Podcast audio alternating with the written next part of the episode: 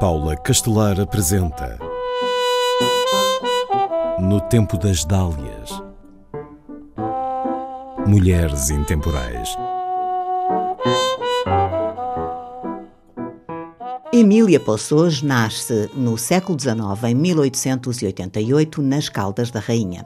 Os pais são belgas radicados em Portugal. A família muda-se para Lisboa e Emília passa a frequentar o colégio alemão. Também estuda música e pintura desde cedo. Os seus primeiros mestres de pintura são a pintora Emília Santos Braga e o aguarelista espanhol Henrique Casanova.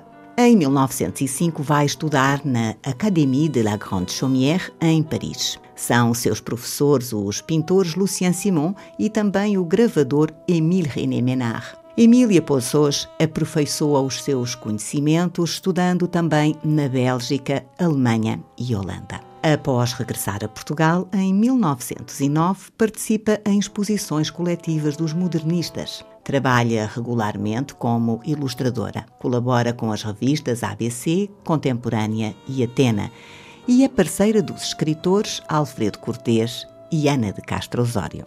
Vai novamente residir em Paris em 1922. Aí torna a dedicar-se à gravura e integra a Sociedade Jeune Gravure Contemporaine. É reconhecida nessa área.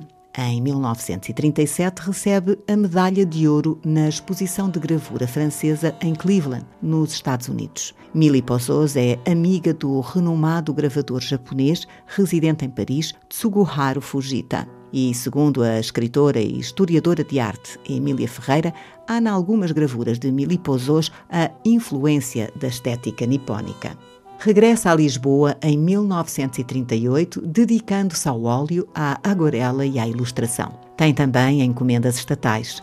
Faz parte do grupo de artistas convidados para decorar a exposição do mundo português em 1940. Fará ainda figurinos dos Bailados Verde Gaio, versão portuguesa dos Ballet Russe. Existem na sua obra gravuras, litografias, desenhos, pinturas a óleo e aguarelas. Os temas habituais são comuns a outros artistas da sua época: retrato, paisagem, gatos. Recebe vários prémios em Portugal e no estrangeiro e consegue viver sempre do seu trabalho artístico. Morre em Lisboa em 1968, aos 80 anos. No Tempo das Dálias, em parceria com o MIMA, Museu Internacional da Mulher.